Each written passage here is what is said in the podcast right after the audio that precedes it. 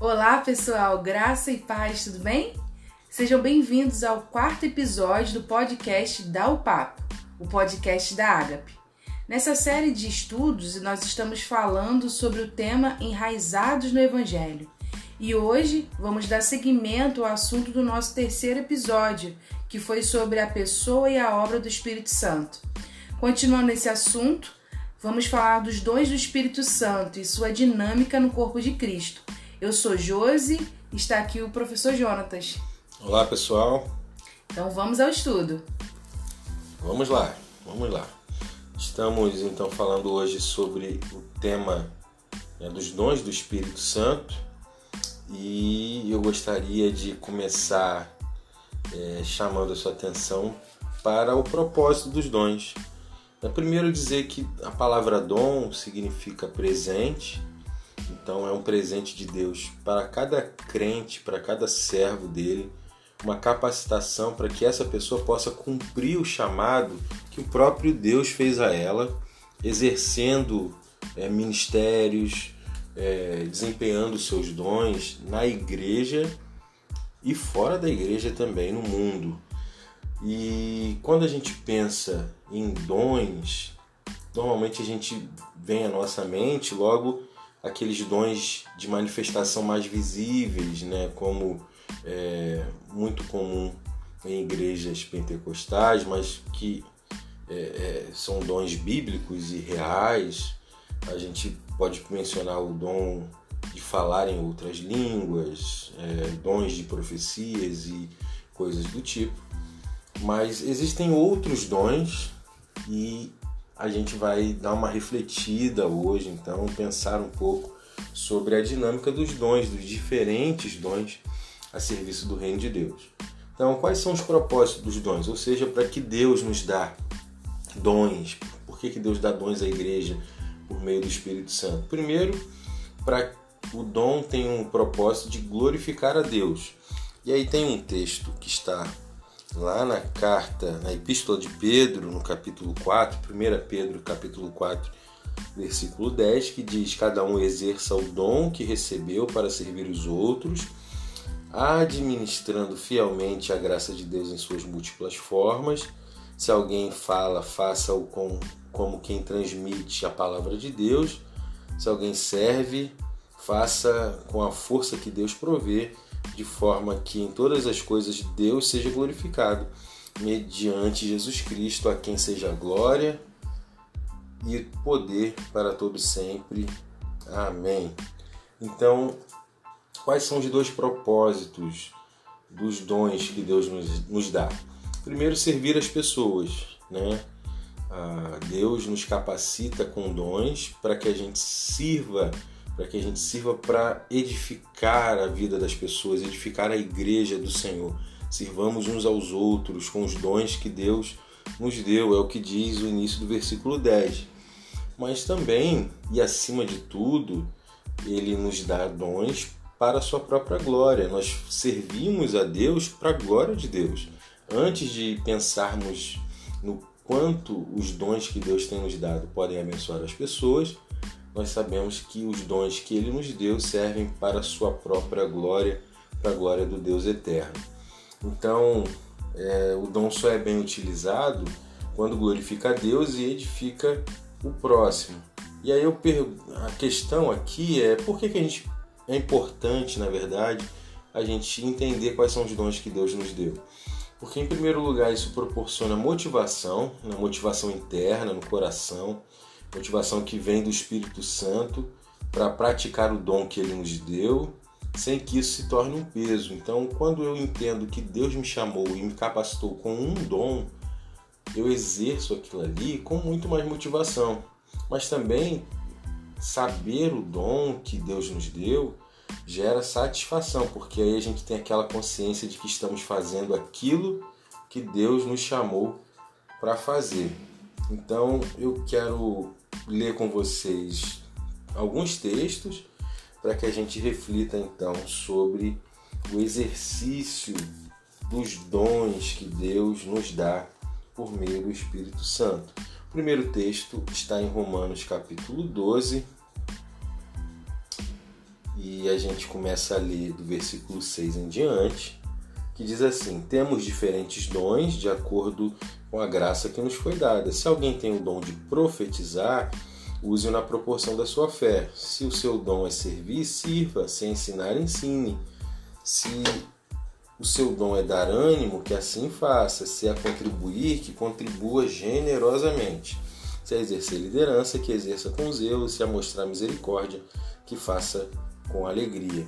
Então eu queria dizer para vocês que nessa primeira lista de dons que está aqui em Romanos capítulo 12, a partir do versículo 6, a gente tem algumas, ah, alguns dons mencionados aqui. Primeiro, o dom de profecia, que na Bíblia a gente pode entender que é o dom da pregação do Evangelho, da pregação da palavra de Deus. Todos temos a responsabilidade de pregar a palavra, mas algumas pessoas foram chamadas de forma tão específica para essa tarefa que recebem uma capacitação para isso, uma capacitação sobrenatural dada pelo Espírito Santo. E aí o texto diz para gente que alguns têm dom de profetizar e devem fazer na proporção da sua fé. O texto continua dizendo que alguns têm o dom de servir. Servir aqui é a ideia de trabalhar nos bastidores, de servir pessoas, servir é, de maneira que tarefas possam ser realizadas com mais excelência. É aquele pessoal que muitas vezes está trabalhando para que as coisas aconteçam sem que ninguém veja que eles estão ali. Mas no fundo a gente sabe que eles são essenciais e sem eles nada daquilo ali teria acontecido. Outro dom que está aqui no texto de Romanos 12 é o do ensino. Se você tem o dom de ensinar, ensine, diz o apóstolo Paulo ensinar na Bíblia sempre tem a ideia de, de conseguir passar com clareza as coisas que Deus tem para nós, as, a, o ensino da palavra de Deus, né? a palavra para dom de ensino aqui deu para gente a expressão didática, é a palavra didascalia. Didática virou sinônimo de alguém que ensina com clareza, de modo que os outros podem compreender. Aí o texto continua: se o seu dom é dar ânimo, que assim o faça. Né? E esse dom de dar ânimo é aquele que a gente costumava chamar de exortação. Em algumas versões de Bíblia diz isso, e é exortar que você exorte com, com alegria, com ânimo. Então, dom de exortação é aquela pessoa que tem sempre uma predisposição para caminhar com quem está em dificuldade. Você percebe alguém fraco na fé, chama para caminhar junto, é aquela pessoa que é um, um encorajador.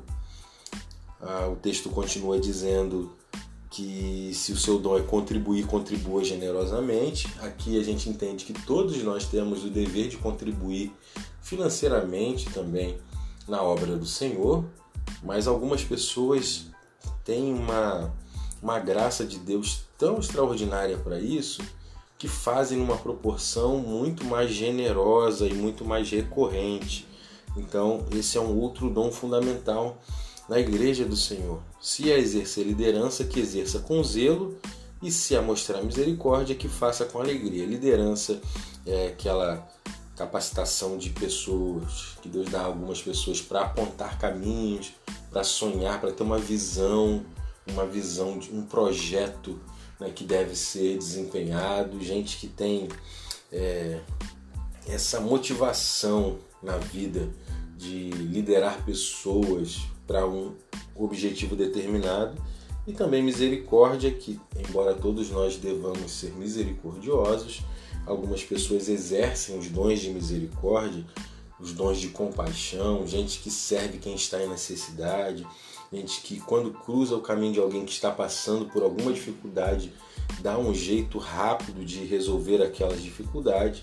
Algumas pessoas têm esse dom e eles também são essenciais para o avanço do reino de Deus. Um outro texto importante é o de 1 Coríntios capítulo 12 também, versículo 8 para frente, diz assim: Pelo Espírito a um é dada a palavra de sabedoria, pelo mesmo Espírito a palavra de conhecimento, a outro fé pelo mesmo Espírito, a outro dons de curar pelo mesmo Espírito, a outro poder para operar milagres, a outro profecia, a outro discernimento de espíritos, a outro variedade de línguas e a outro interpretação de línguas. Todas as coisas, todas essas coisas, porém, são realizadas pelo mesmo Espírito e ele as distribui individualmente a cada um como quer.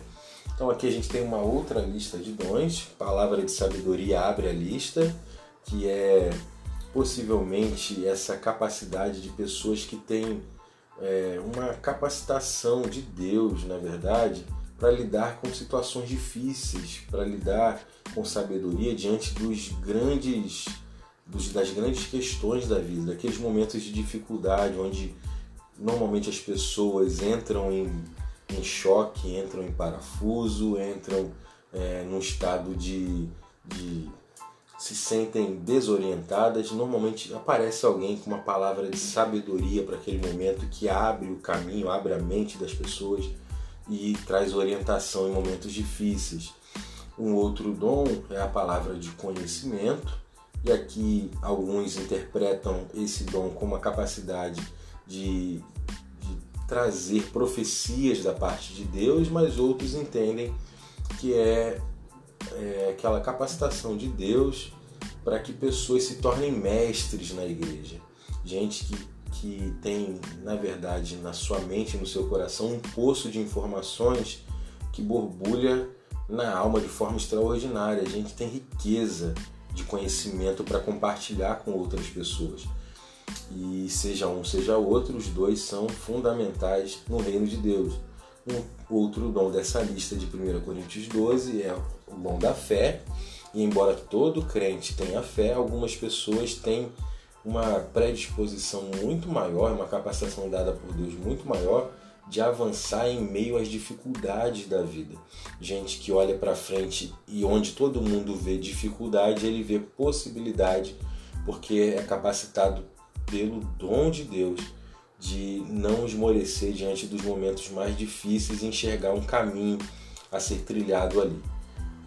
A gente pode continuar com os dons de cura, ainda em 1 Coríntios capítulo 12, e a Bíblia fala pra gente de muitas pessoas que tinham o dom de curar, por exemplo, o profeta Eliseu, está lá no livro de Segundo Reis, a gente tem Jesus exercendo dons de cura, os apóstolos, então, aqui a gente precisa dizer duas coisas. Não significa que quem tem o dom de cura não fica doente, porque algumas vezes a gente encontra na Bíblia, por exemplo, até o apóstolo Paulo, que tinha o dom de curar pessoas, mas que no momento ele se viu com alguma enfermidade, ele pede a Deus para tirá-la e Deus não tira. Então, quem tem dom de cura, ainda assim fica doente. Outra coisa que a gente precisa dizer é que quem tem dom de curar, nem sempre cura todo mundo. Na verdade, na maior parte das vezes, não cura todo mundo. Nem todas as orações por cura são respondidas, porque as pessoas, infelizmente, nesse mundo marcado pelo pecado, ainda tendem a enfrentar a morte, mas até a morte já foi vencida pela obra de Jesus na cruz. A gente continua com os dons de operação de milagres, que são esses dons sobrenaturais, uma intervenção no curso natural das coisas. A gente vê isso, por exemplo, no, com Moisés, quando abria o Mar Vermelho, quando transformava a água amarga em água doce. Então, Deus ainda opera os seus milagres, Deus ainda faz maravilhas e ele usa pessoas para esse exercício. Discernimento de espíritos, que é aquelas pessoas que têm capacidade de detectar a obra de espíritos enganadores, seja por meio de opressão maligna, ou seja, por meio de falsos ensinos feitos por homens. Então, seja por obra de demônios ou por obra de homens mal intencionados, quem tem o dom de discernimento de espírito consegue perceber as segundas intenções por detrás daqueles daquelas palavras e faz isso por obra do Espírito Santo. Variedade de línguas é um outro dom, por mais que seja é, muito controverso, é, ainda mais em igrejas históricas, igrejas tradicionais, mas é um dom bíblico. A variedade de línguas às vezes é mencionada na Bíblia como um, uma língua idiomática, como alguém que recebe capacitação de Deus para aprender idiomas, mas também a famosa língua dos anjos, como é mencionado lá em 1 Coríntios capítulo 14. Então, o dom de línguas edifica a pessoa que fala. Por isso que para o exercício dele na igreja, o apóstolo Paulo em 1 Coríntios capítulo 14, versículo 23, diz que ele deve ter interpretação. Então, quem fala em línguas deve interpretar ou outra pessoa deve interpretar aquilo que está sendo dito para que a igreja entenda e consequentemente seja edificada. E o último dom de 1 Coríntios 12 é justamente o dom de interpretação de línguas. 1 Coríntios 12, no versículo 28, ainda menciona o dom do socorro, que associado com o dom de misericórdia são dons fundamentais para obras sociais, por exemplo, gente que se, que se coloca no lugar de quem está em sofrimento, em miséria, e é um, um instrumento de Deus para a resolução daquele problema. Dons de administração também são recorrentes e são mencionados em 1 Coríntios capítulo 12, versículo 8, ah, é, em Romanos, perdão, 12, versículo 8, mas a gente já falou deles falando sobre o dom de liderança. Então, um outro texto importante que não vamos dar tanta ênfase agora, mas é o de, primeiro, de Efésios capítulo 4, versículo 11, quando diz que ele mesmo concedeu uns para apóstolos, outros para profetas, outros para evangelistas e outros para pastores e mestres.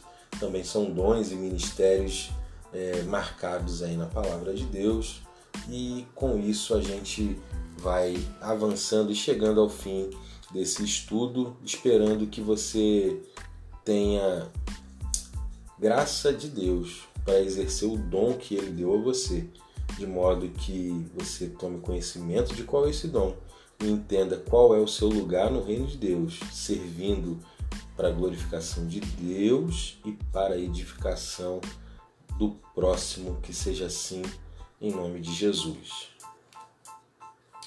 Professor Jonatas, como então a gente pode descobrir o nosso dom? Como que a gente descobre o nosso dom? Existem muitos questionários, algumas ferramentas que tentam ajudar, mas a gente precisa entender duas coisas. Como que eu descubro o dom? Primeiro, servindo em diferentes áreas na igreja. De vez em quando a gente é, se depara com algumas necessidades na igreja, a gente fica pensando: será que eu sou bom? Será que eu consigo fazer aquilo? A gente só vai descobrir fazendo. E muitas vezes a gente realiza ou desempenha algumas atividades na igreja, alguns ministérios, alguns é, exercícios que a gente descobre que a gente nasceu para aquilo ali. Então, fazendo é o jeito mais fácil da gente entender e entender qual é o dom que Deus tem para nós. Então, a gente precisa entender que Deus dá dom para todo crente, todo crente tem um dom, pelo menos, e sabendo disso, você vai entender que as coisas que geram maior satisfação na sua vida, aquelas coisas que você diria, eu faria isso aqui ainda que eu não ganhasse dinheiro nenhum para isso, possivelmente seu dom está relacionado àquilo ali. Então tem gente que é bom ensinando, se sente bem. Na igreja, um bom lugar para servir é na área do ensino. Tem gente que é bom com artesanato. Então sirva nos ministérios de serviço, de, de criatividade da igreja. E assim a gente vai conseguindo entender que cada um tem o seu lugar e à medida que Deus vai agindo na nossa vida, os dons vão sendo aperfeiçoados a longo prazo e a cada dia vamos servindo de forma mais é, fiel e percebendo resultados mais concretos para a glória de Deus. Obrigado, Pastor Jonatas. Esse foi mais um podcast da Agape e até o próximo.